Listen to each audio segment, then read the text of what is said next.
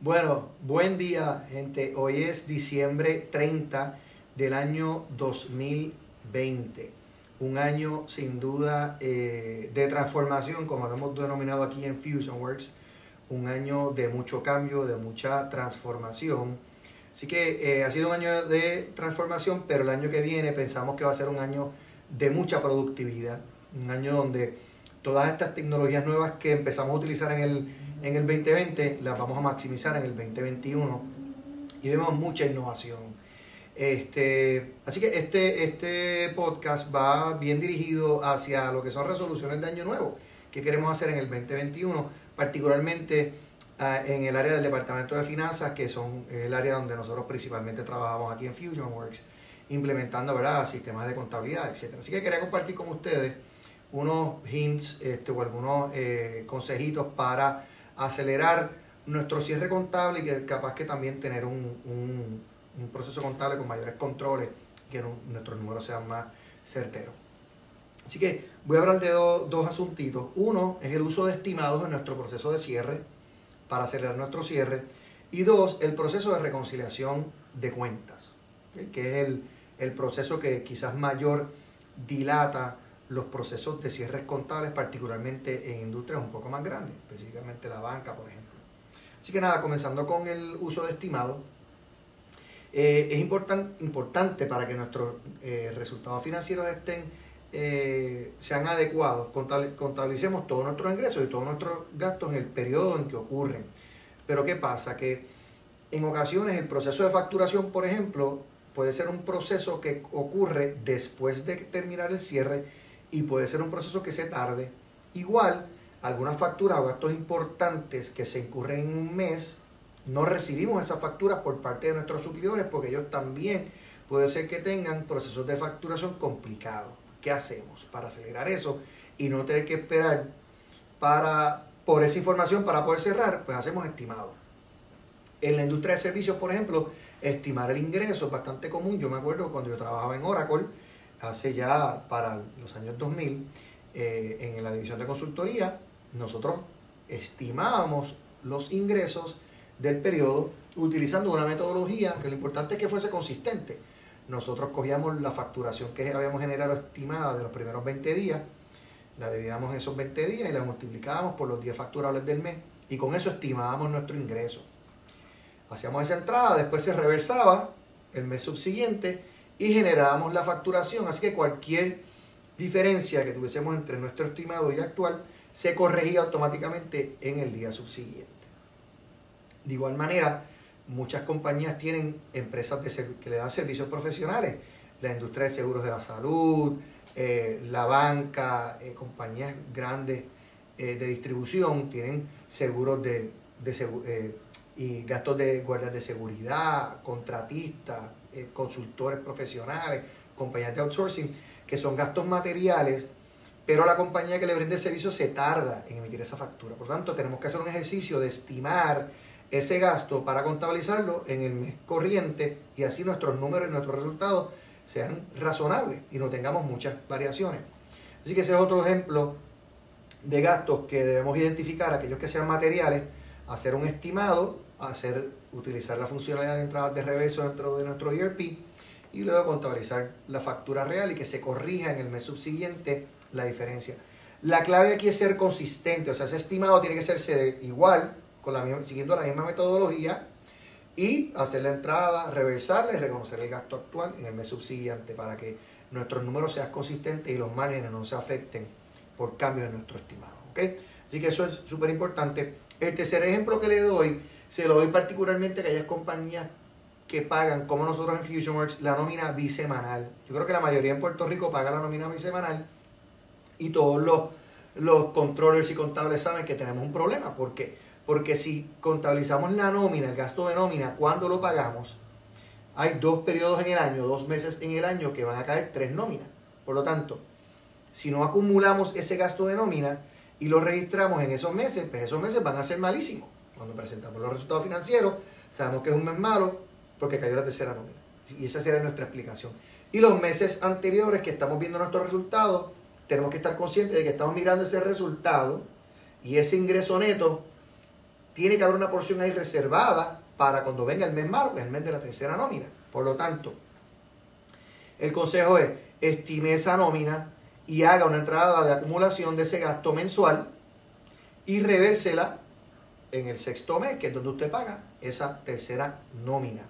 Nosotros aquí en FusionWorks hace tiempo, eh, ¿verdad? Ahora lo incorporamos porque tenemos un sistema más moderno, nosotros usamos NetSuite en nuestra contabilidad y es fácil manejar las entradas de reverso. Hacemos la entrada, le ponemos el mes que queremos que se reverse y el sistema automáticamente lo hace por nosotros.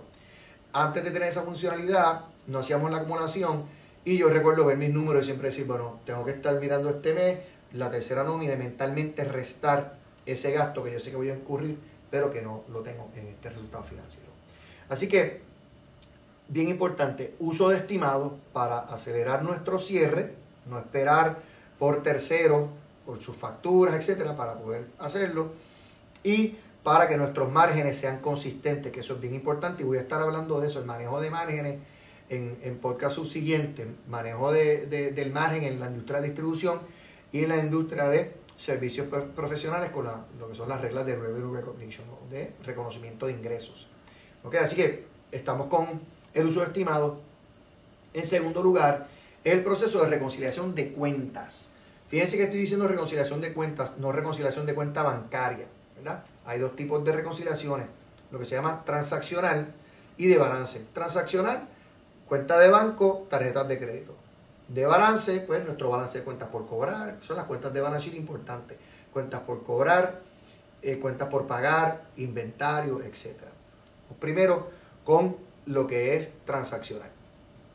En el mundo moderno, yo, eh, ¿verdad? los sistemas modernos son sistemas que trabajan en línea.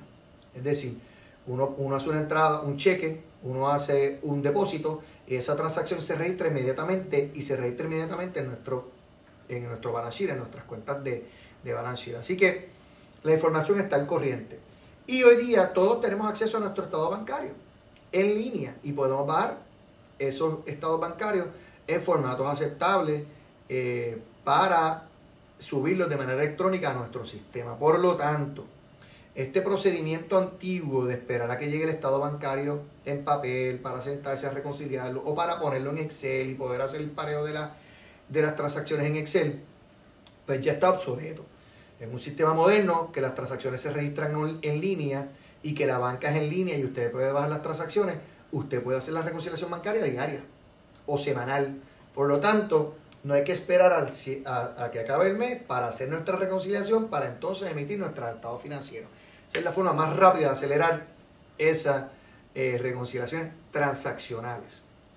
Segundo lugar, las de balance, de igual manera, si usted tiene un sistema ya más moderno, en el caso de nosotros, uno de los sistemas que representamos en NetSuite, que funciona en línea, pues yo puedo reconciliar mi cuenta por cobrar con mi informe de reconciliación de cuenta por cobrar cualquier día de mes.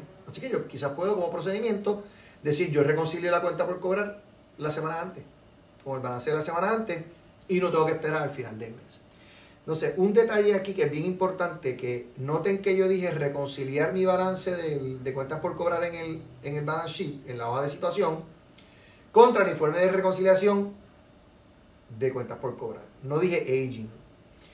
Muchas, muchas eh, contables quieren conciliar el aging con el balance sheet. Y tienen que tener cuidado porque el aging, el, informe de añejamiento de facturas, es un informe que se basa en la fecha de la factura. En los sistemas modernos permiten tú tener la fecha de la factura y el mes, ponerlo en una, en una fecha diferente. Por lo tanto, si usted saca un informe de aging report basado a la, a la factura, no va a, a conciliar con su balance sheet porque la fecha de posteo, el periodo de posteo puede ser diferente. Así que tenga cuidado con eso, eso aplica para, el, para cuentas por cobrar y para cuentas por pagar. Así que eso es importante. Busque la manera, a ser un sistema más moderno para que usted busque la forma de hacer esa conciliación antes de que acabe el mes. La segunda consejo, que no tiene que ver con tecnología, es delegue la conciliación de la cuenta, de la cuenta contable al departamento que la maneja. Por ejemplo, eh, contabilidad no debe hacer la reconciliación de la cuenta de inventario. Eso lo puede hacer la gente de almacén. Yo conozco empresas eh, globales que así lo, manejan. El dueño de la cuenta no es contabilidad, el dueño de la, cuenta es el almacén. Y el almacén es el que tiene que al final del mes reconciliar ese subsidiario con, esa cuenta. ¿ok? Ese proceso de delegación conlleva también uso de tecnología. Si usted tiene una sola cuenta que reconciliar o dos o tres cuentas, pues no hay problema. Pero si usted es como un cliente de nosotros, que es un banco grandísimo aquí en Puerto Rico, que tiene que reconciliar 2.000 cuentas, y la reconciliación de esas 2.000 cuentas está delegada en las sucursales y en otros departamentos, pues, ¿cómo usted sabe cuándo terminaron las 2.000 cuentas? Y cuáles son todas las diferencias que puedan haber, y si se justifican o no se justifican. Pues hay sistemas modernos de reconciliación, en el caso de nosotros, el que manejamos se llama Oracle ARCS, Account Reconciliation Cloud Service, es un sistema eh, que Oracle eh, desarrolló para controlar este proceso. ¿Qué hace? Se pone el balance del general ledger, el balance del subsidiario, se establece la diferencia y se van documentando lo que se llaman en buen español reconciling items o eh, eh, montos de, de, diferencia, montos de reconciliación. Esos sistemas monitorean esas partidas y se le pueden aplicar reglas. Por ejemplo, si es una cantidad inmaterial, pues se pasa por inmaterial y la conciliación, la reconciliación puede darse por terminada. Si es material, se puede elevar para que hayan eh, procesos de aprobación o procesos de revisión. Y de igual manera se generan informes de añejamiento de, esas, de esos montos. O sea, es decir, mira, esta, esta, este reconciling item o esta partida, que eh, esta diferencia lleva tres meses, cuatro meses, y entonces se, desata un protocolo para eh, ajustar esa partida y limpiando los libros y asegurarnos de que todas nuestras cuentas de, balance general o de balance sheet están reconciliadas con su respectivo subsidiario. Esta disciplina de reconciliación es yo creo que lo más importante que puede tener un, un controller, un CFO, un departamento de contabilidad. Cuando usted deja una cuenta de reconciliar con su subsidiario, esa, esa diferencia se va acumulando a través del tiempo y cuando usted quiere investigarla, si usted deja que los auditores lleguen a fin de año para investigar esa, esa diferencia. Número uno, usted probablemente estuvo emitiendo estados financieros que tienen errores, pero número dos, usted va a gastar mucho esfuerzo en eso. Así que haga de la reconciliación de cuentas un proceso recurrente todos los meses, un proceso de control, y muévase a sistemas donde usted pueda hacer eso antes del proceso de cierre para que no se, no se dilate su proceso de publicación de estados financieros. Así que repaso rápidamente. Tenemos dos temas uso de, estimado y eh, la optimización de la reconciliación de cuentas. Eh, use los reversing entries para poder controlar el, efecto de los estimados y su, su pareo con el, con el posteo de lo que es el, el, gasto o el ingreso actual y las diferencias se corrían a través del tiempo y sea consistente. Y con respecto a la reconciliación de cuentas, muévase un sistema online que a medida que usted hace transacciones se contabilizan al mismo tiempo, no un sistema batch que tiene que esperar a fin de mes para entonces hacer el posteo. Utilice eh, la funcionalidad de su, de, su banco, o sea, baje las transacciones diariamente de su banco para que haya, vaya reconciliando las cuentas eh, sistemáticamente, no, no, a nivel de periodo, de final de periodo. Y delegue sus cuentas, la reconciliación de cuentas a las áreas funcionales y busque un sistema que le permite controlar esa delegación o esa, responsabilidad que fue delegada a estos otros departamentos. ¿Ok? Así que eso es todo por este, de este episodio de este podcast. Espero que les sirva. Vamos a establecernos metas, vamos a, enfocarnos en ser más productivos y tener mejor información para tomar decisiones y sobre todo en este año 2021 vamos a utilizar la tecnología moderna para poder trabajar de manera cómoda en esta nueva era. Así que los dejo. Muchas gracias. Mi nombre es Jorge Mejía director aquí de FusionWorks. Cuídense.